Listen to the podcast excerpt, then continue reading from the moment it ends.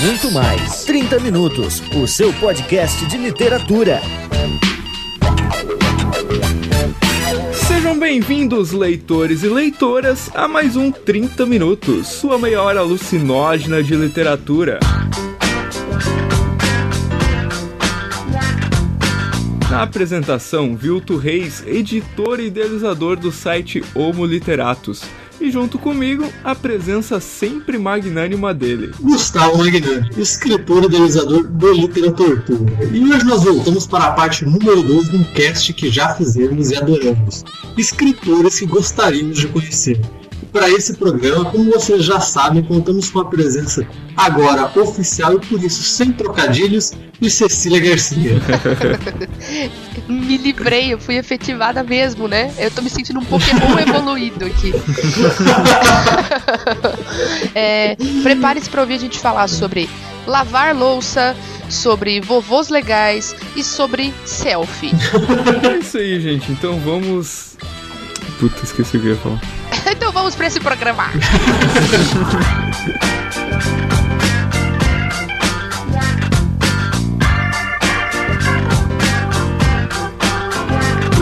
gente já gravou um programa sobre escritores que a gente gostaria de conhecer, mas, né, ficou inúmeras categorias aí de fora e o pessoal comentou bastante, participou bastante desse podcast. E a gente pensou, por que não fazer uma edição número 2, né, dos escritores que a gente gostaria de conhecer, com novas categorias, obviamente.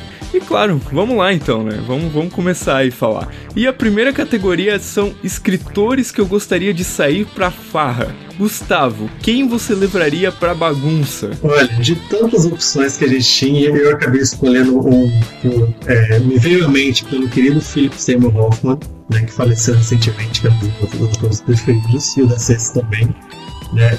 Chateadíssimo. Chateadíssimo. Muito cara, super talentoso. E eu lembrei do quão engraçado o Truman Capote era no filme. E eu falei, putz, tá, ok, eu poderia levar o Bukowski, mas o Bukowski era, sabe, ele tinha cara daqueles bêbados que ficam um pouco chato pela poesia dele. Poderia levar também, sei lá, outros, mas eu lembrei, meu, como o Caponte era engraçado, como ele fazia todo mundo dar risada. Eu falei, esse seria um cara que eu adoraria sair pra farra, né? Além dele ser extremamente excêntrico, é, ter uma voz super engraçada e beber pra cacete, falar um monte de merda e falar sobre literatura e sobre a sociedade em si, ele também é um cara que fazia muita, muita, muita piada. Então eu tenho certeza que seria uma noite muito, muitíssimo engraçada, super divertida e mega proveitosa. E, e bem, foi interpretado pelo Felipe, né?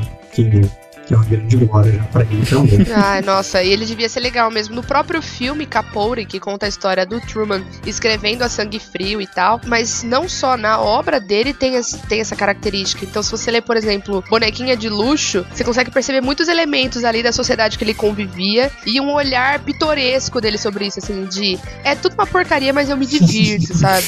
Eu, curti, eu curtiria também. Sabe quem que eu gostaria de chamar pra ser pra farra, cara? É um escritor brasileiro vivo, vivo ainda, por incrível que pareça, porque às vezes parece que a gente só fala de escritor morto, assim, né, cara? A literatura às vezes é meio mórbida, assim, né?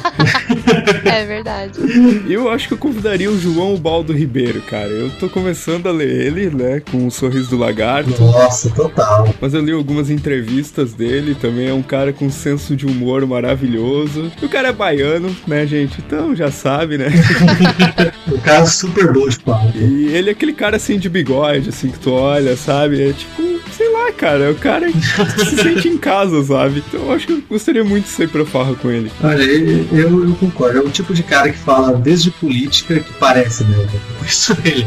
Mas parece falar desde política até jogo de futebol do, do Friburguense. É um cara muito, muito engraçado. E o livro dele, é, a obra dele sobre o Sargento Getúlio, também é muito boa. Ele não dá pra falar de literatura, de futebol, de política, de samba, de qualquer coisa. E é um cara super divertido também. E vivo, né? E vivo. E vivo, e vivo. Importante salientar isso. O, o único problema que eu teria é que ele fuma igual a uma chaminé. então, como eu tenho asma, provavelmente se eu saísse pra falar com ele ia ser a última. né? Ia ser. ia ser meio assim, né? Então eu tenho, eu tenho essa ressalva a fazer. Ah. Mas ia ser massa, certeza. E quem que você convidaria então pra sair pra farra? Então a hora, é a hora de eu demonstrar o meu recalque tá? Por que o meu recalque? Porque desde que eu assisti Meia-Noite em Paris, a minha vida nunca mais foi a mesma.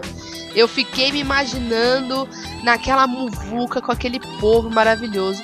Mas o desempate entre todos eles, para mim, vem de um cara que escreveu as melhores festas que eu já vi na literatura em O Grande Gatsby. Então, o cara que escreve festas como aquela, o cara realmente manjava da coisa, entendeu? Ele, ele sentia assim, ó, o cheiro da balada boa perto, entendeu? Era o farejador de baladas, F. Scott Fitzgerald, entendeu? Então esse é um cara que fala assim, ó, vamos na casa do fulaninho, que lá vai ter uma birita, festa estranha com gente esquisita, vamos lá. Eu ia, porque certeza que ia bombar. Então, um cara que escreve tão bem a farra só pode ser uma, uma excelente companhia. Então, F. Scott Fitzgerald é a minha É escolha. muita ostentação, é muita ostentação. O rei do camarote da literatura. Sim. O rei do camarote da literatura. Traz a bebida que pisca. A trilha- a- mas no, no último filme do Gatsby, isso fica muito claro, né? As festas que o Baz Luhrmann conseguiu dirigir, o filme tem N deméritos, mas as festas eu acho que foram, foram um Sim. super acerto. Assim, a trilha é incrível. E a- as cenas das, das festas, assim, foram muito, muito bem feitas. Exceto que tinha o Peter Parker lá no meio da festa, não sei o que ele tava fazendo lá. Isso foi um equívoco. Mas, tirando isso, e a- eu preciso falar, era uma festa que tinha quem, gente? Ah, Leonardo, Di- não, não, o Leonardo. DiCaprio. Não tinha como ser uma festa ruim. Brincadeira. É, Vamos falar do Fitzgerald. É, pa- parece uma cena de carnaval nos Estados Unidos na década de 30, mas beleza. Meu, e bebida, e música, e piscina, e praia, e mansão, e biblioteca, e, meu, tipo, comida, sabe? Gordo só pensa em comida, né? que desgraça. Ai, ai.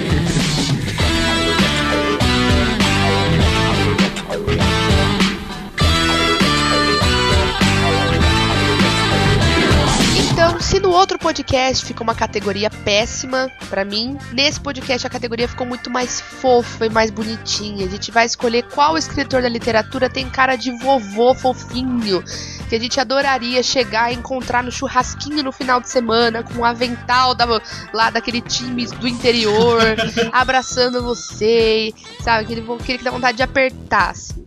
É, viu? Tu começa falando qual que é o seu. Então, ho- hoje eu vou dar uma de Gustavo, cara. Eu vou quebrar a pauta, vou fugir da pauta, vou falar dois. Hum, não, não, não, não, não.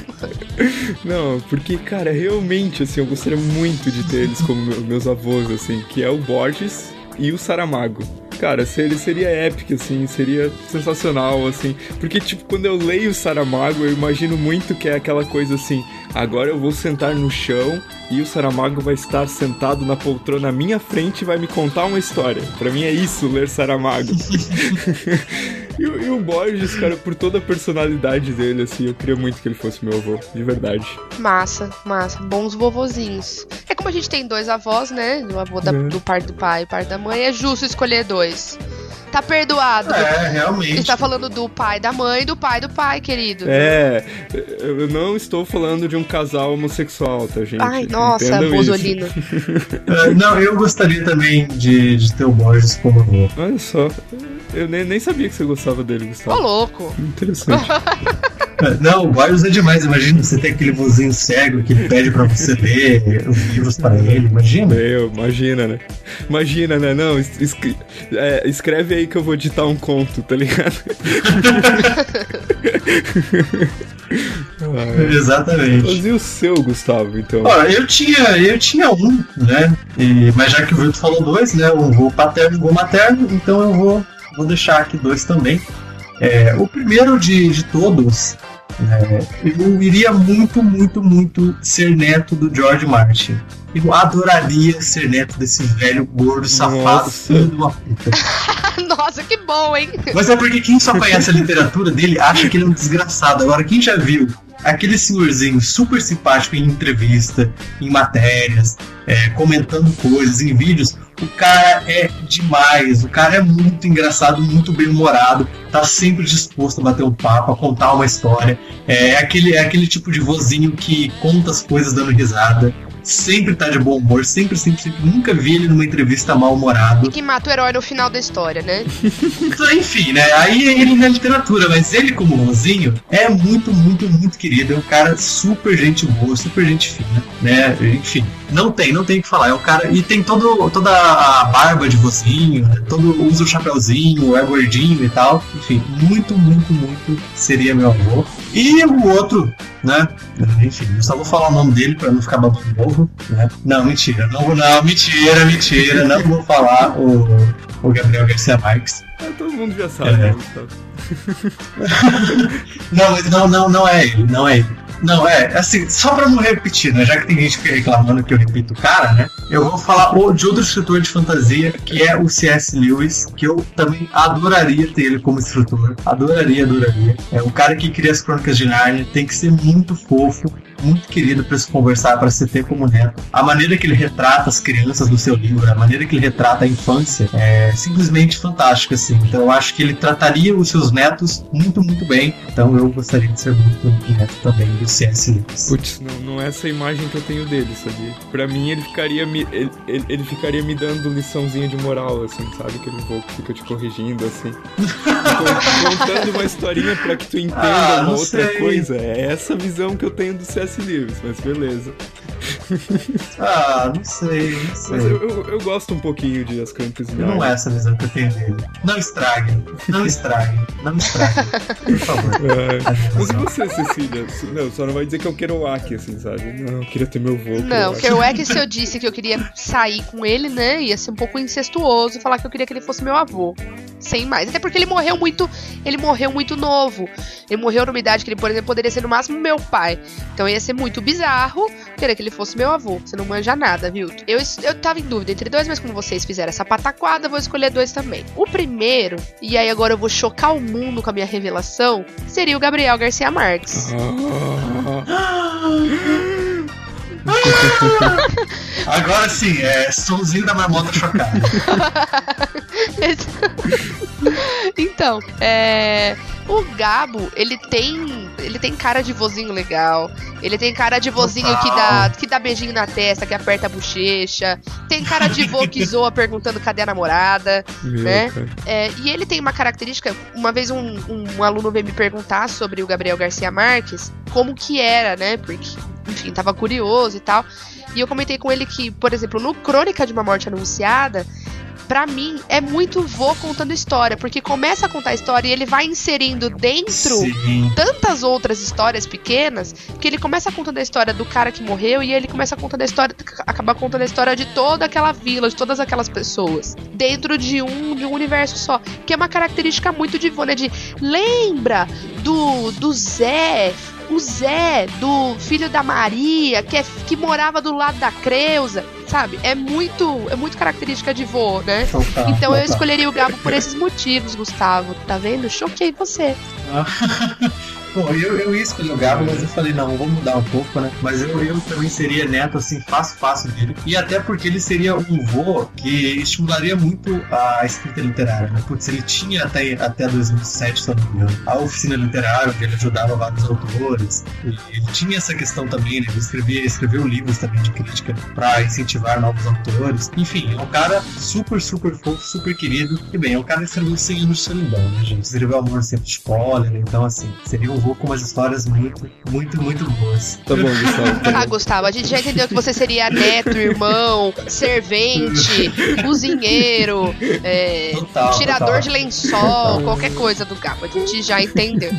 É, o outro que eu escolheria é um autor que é, ele é um neurocientista e o livro mais conhecido dele chama Tempo de Despertar, que foi feito, foi adaptado para o cinema com o Robert De Niro e o, o Robin Williams. É um filme belíssimo que fala sobre, sobre uma, uma clínica em que todos vivem num estado de letargia. Chega um médico novo, que é o Robin Williams, ele tenta uma nova terapia e todas essas pessoas começam a despertar dessa letargia. Sim. Nossa, E aí, enfim, esse tratamento tem consequências e tal, e é uma experiência real, né, que, que aconteceu. E ele é um veinho, que eu vou mandar foto para vocês, porque ele é um veinho extremamente fofo. E ele tem N histórias muito legais para contar, porque assim, ele tem livros, por exemplo, Tio Tungstênio, de, enfim, de um menino que via o tio, o tio mexia com radiação e o menino imaginava que o tio tinha superpoderes. Ele tem casos para contar de pacientes, então tem um muito famoso que é o homem que confundiu sua mulher com um chapéu. Então ele tem muitas histórias, é assim, é uma nova perspectiva de literatura fantástica, até eu acho, sabe? E por essa foto vocês podem ver que ele tem uma carinha quase de velhinho rock and roll, que é Sim. muito bonitinha.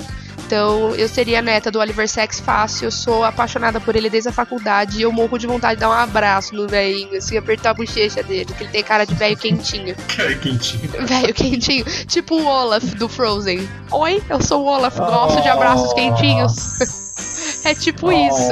Que coisinha. Ok, né? Pra quebrar toda, toda a fofura que a gente fez agora no, na última categoria, a categoria a seguir é a categoria lavar uma louça. Né? Pra explicar mais ou menos como funciona essa categoria, é tipo aquele escritor que escreve sobre coisas ou, ou se perde muito escreve, descrevendo tal coisa e fala, ah, querido, sabe, você não tem nada melhor para fazer, não, você não tem nada mais interessante para fazer do que escrever isso, ou do que ah, perder o tempo com esse tipo de descrição, ou de escrever essa cena chata, ou de descrever escrever esse cenário horrível. Enfim, né? é um tipo assim meio, meio aleatório, mas é qual instrutor você mandaria lavar uma louça ao invés de, sei lá, escrever uma obra ou fazer qualquer tipo de coisa. E o cara que, já pra puxar, o cara que eu mandaria lavar uma louça é, é um cara assim, ok, ele tem todos os méritos, né? Eu até acredito que muita gente não o conheça. É um cara que tem todos os méritos, a gente entende o contexto literário, o movimento literário, toda a questão. Não estou desmerecendo isso, mas o cara que eu mandaria lavar uma louça era o Alberto Alberto de Oliveira, poeta simbolista,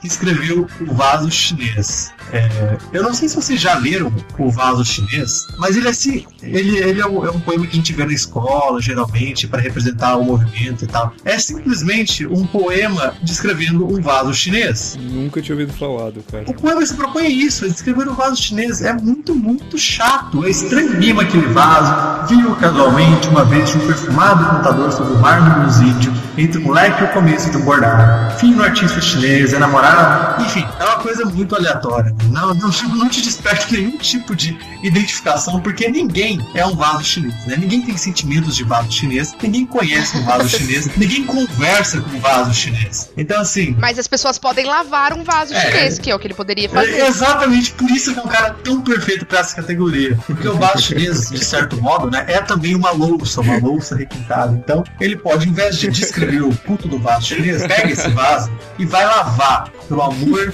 de Deus. tá, eu vou, eu vou falar do meu autor, tá? Que eu estava em dúvida até agora, até esse meu momento. Deus.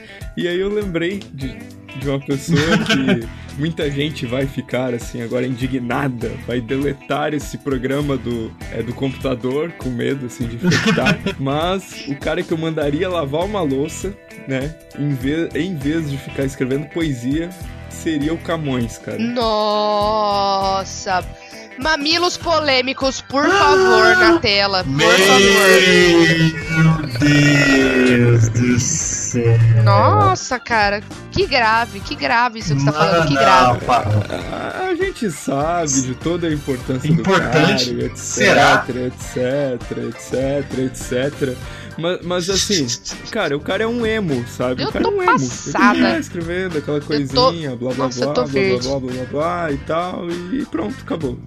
E aí, isso é o Camões, gente. Isso é o Camões. Não, eu, eu tô com a Cecília, eu não tenho o que comentar. É basicamente tô- isso. Nossa, Vilto, vai lavar a louça você. É, exatamente, vai lavar a louça? Você, Vilton. De- deixa eu no meu canto, tá? O Camões que vá pro canto dele. E se, e se você não tem gosto pela vida, vai ler Camões, vai ler Camões. Nossa, que grave, muito grave. Ok, né? É, eu acho que a gente pode pular essa pra não ficar muito nesse, nisso daqui, né? Senão a gente vai ser muito escancarado, xingado. Eu posso mandar a gente, né, lavar louça também. Eu posso. Pode. Vocês vão me, você vai esquecer de mim? Eu não vou mandar as pessoas lavarem a louça. Ah, gente, eu só preciso fazer um, um- um acerto aqui que eu sabia que tinha algo de errado, tá? O Alberto de Oliveira, ele não é um ícone do simbolismo, ele é um ícone do parnasianismo. O simbolismo era a corrente literária que corria junto com o parnasianismo, tá? Por isso a minha confusão. Mas ele era um líder do parnasianismo, que é um movimento literário que eu, que eu desgosto ainda mais do que o simbolismo. Enfim, pode continuar agora. Nossa. Então, eu escolhi um ser humano pra lavar e outro pra enxugar a louça. Pra ocupar logo dois ao mesmo tempo. Então, um lava, o outro enxuga, tá? Que é, para lavar a louça, que é o trabalho que eu acho que é mais chato, que é um trabalho que vou tomar mais tempo, pra dar aquela areada numa panela incrustada de feijão, eu mandaria o Paulo Coelho. Vai lavar louça, para de encher o saco, cara chato pra caramba, entendeu? Escreve vários livros de autoajuda fantasiado, de história mística. Isso aí é, é pataquada, é terrível, não suporto e, por favor, vai lavar uma louça pra não mandar você pra outro lugar. Pra enxugar a louça lavada pelo Paulo Coelho, eu mandaria o Nicholas Sparks, porque, né, eu não posso passar muito tempo sem xingar ele. Então, Nicholas Sparks, por favor, vai, lá, vai enxugar uma louça, tá? Porque aí, assim, até as pessoas é, se livrarem dessa grudelância que você coloca nos seus livros, vai dar tempo de você enxugar vários caldeirões de feijoada coletiva de igreja. Entendeu? É isso. Várias lágrimas Nossa. Que pavor, por favor. É isso que eu tenho a declarar, gente. Uma boa dupla, uma boa dupla, Cecília. É, nada aí. Tá vendo? Eu sabia que a categoria lava louça ser a mais polemiquinha. Nossa, imagina, trancar eles numa sala cheia de coisa pra lavar e enxugar. Tipo, a gente ia passar um, um ano sem livro dos dois, sem ouvir falar.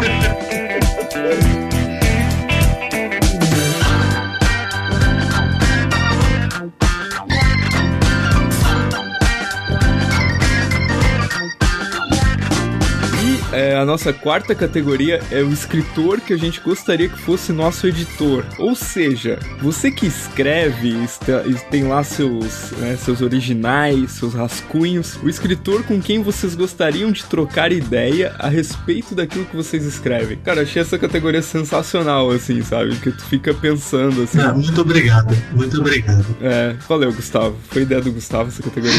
Nossa, a pessoa que tem uma humildade, a pessoa que tem. É, é uma pessoa. Ele, ele teve, ele teve a necessidade, né? Ele teve a necessidade de registrar esse fato. É uma pessoa cabriocrática, né? Eu tô agradecendo, gente, é só isso.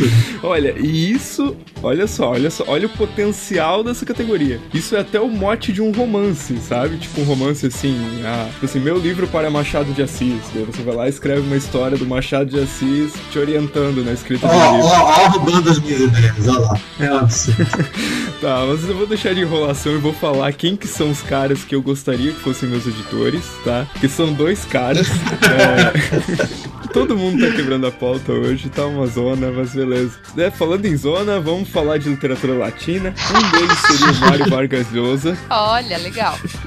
que eu acho que é um cara que entende muito, cara, mas muito de estrutura literária. O bicho é um monstro, assim, sabe? Vários livros dele dissecando outros escritores e tal. E o outro cara, né, seria o supracitado em todos os 30 minutos, Gabriel Garcia Marques. Ah, não, Eu não, também não, gostaria não, que não, fosse meu não, editor. não. Ah, Vocês estão roubando tudo, gente. Quem isso?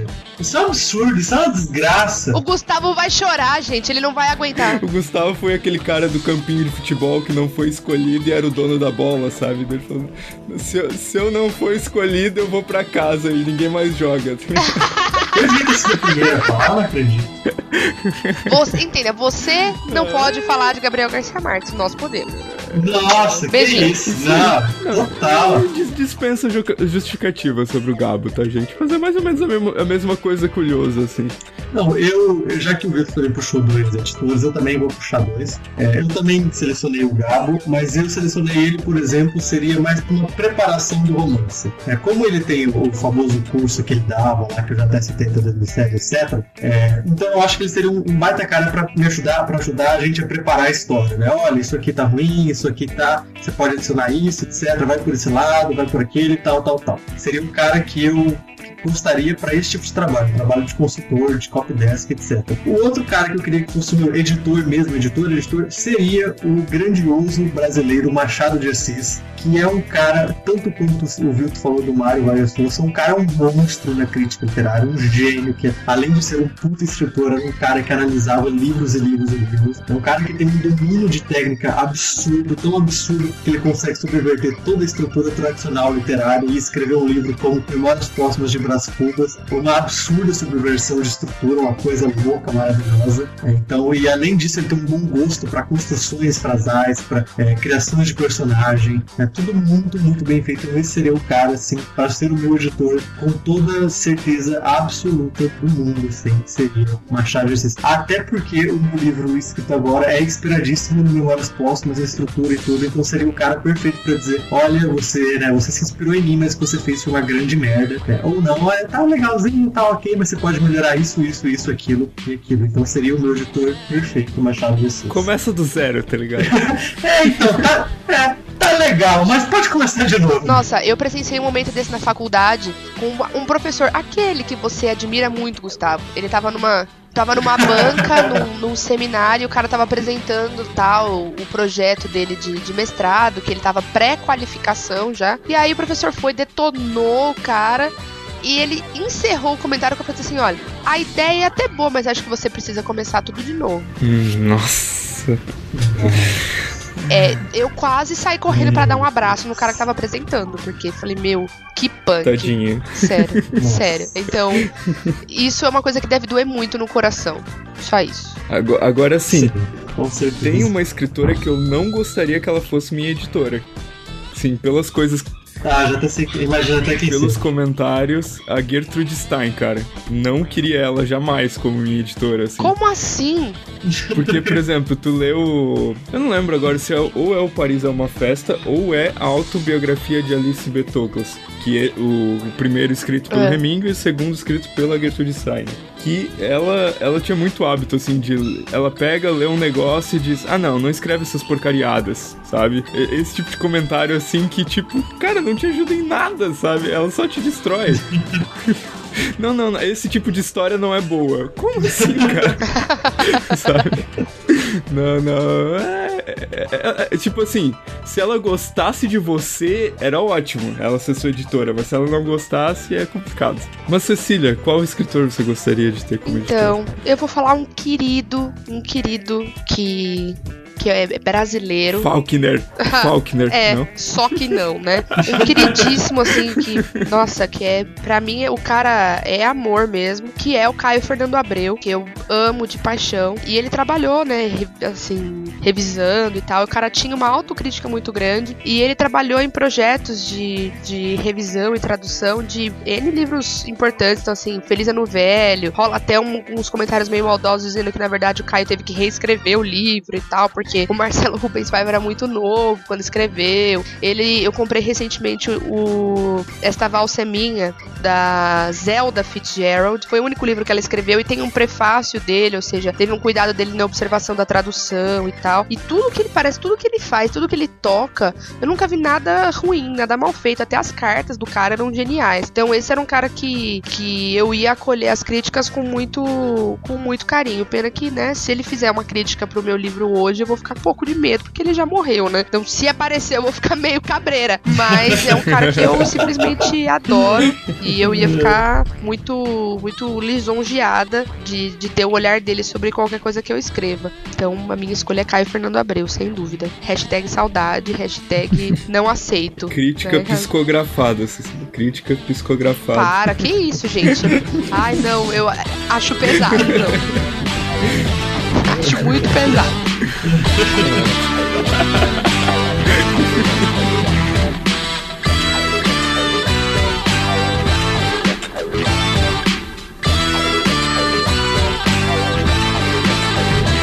E agora, na nossa última categoria do cast, a gente vai se inspirar no selfie que foi o maior retweet da história do Twitter, que foi o selfie do Oscar.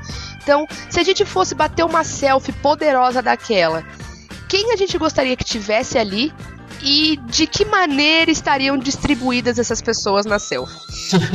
Meu Deus, imagina. Prepare-se, porque a minha vai ser a última, já tô avisando, não me chamem antes. Ah, eu posso ser o primeiro então. então, na minha foto, cara, estaria não, não tem essa questão de, de ter que ser contemporâneo, né? Então estaria o Kafka no canto, assim, olhando pro teto, entediado. Estaria o Mishima no meio da foto, sem camisa, só de tanguinha, uma foto do Yuki Mishima que tem na internet, só de tanguinha. Não sei como ele conseguiu entrar no lugar da foto só de tanguinha, mas ele entrou. estaria a Cecília Meirelles com a cara bem de hippie, assim, bem riponga. Estaria o Kerouac, óbvio, também meio soturno assim na foto. Estaria a Simone de Beauvoir, só que o Sartre não estaria, porque a gente tinha mandado ele buscar o champanhe, porque ele é muito feio e a gente não ia querer ele na foto. Nossa, não, que não ia ser viral essa foto. E estaria, claro, o David Foster Wallace com a bandana, assim, olhando pra foto, com a cara, assim, bem de simpático, mas tímido, sabe? Essa seria o meu selfie. Bom, a minha selfie teria Gabriel Garcia Marques mostrando o dedo do meio com sua foto clássica, o Kafka com a cara de rato chato pra caralho lá no fundo, lá onde tava o Kevin Spacey, a Silver Plath sensualizando ali onde tava a Julia Roberts, o Manuel Bandeira com sua eventual cara de sapo, ali mesmo onde tava o Jared Leto, pra ele não aparecer inteiro, né, porque ele era um pouquinho feio, o Machado de Assis com seu famoso chapeuzinho ali no meio, a Alice Derham um pouco mais pro cantinho lá pelada, mostrando todos os seus, é, os seus atributos vantajosos, né, como seus maravilhosos seios. Atributos. O George Martin, sua vantajosa pança, ocupando o lugar de umas três ou quatro pessoas. E o Edgar Allan Poe morto ali, sentado no banquinho e tal, sem sua. Com, é, só um colo, com as roupas de outra pessoa. Essa seria a minha, a minha querida selfie. Massa essa selfie. Gostei. Eu peguei o Manuel Bandeira, né, pra dar uma diminuída assim na foto e tal. Tudo bem que você tá só, na, só nas gatas, né? Mas beleza. Então vamos lá, porque a minha selfie é a selfie da supremacia, ok? Na minha selfie eu teria o quarteto gatésimo dessa literatura. Então eu teria me carregando no colo, tá bom? Ernest Hemingway, Paul Auster, Anton Chekhov e Jack Kerouac. Todos muito felizes por poderem estar tocando nesse lindo corpinho brasileiro, tá? Na foto eu teria as best, as best, Jane Austen e Virginia Woolf ali, estar abraçadinha comigo assim. E lá no fundo me trazendo champanhe na bandeja como serviçal Nicholas Sparks. É. Cecília toda ostentação nesse.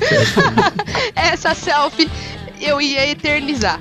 Tá? Então, no colinho dos gatos, best, o Nicholas Sparks me servindo. Beijo, beijinho no ombro.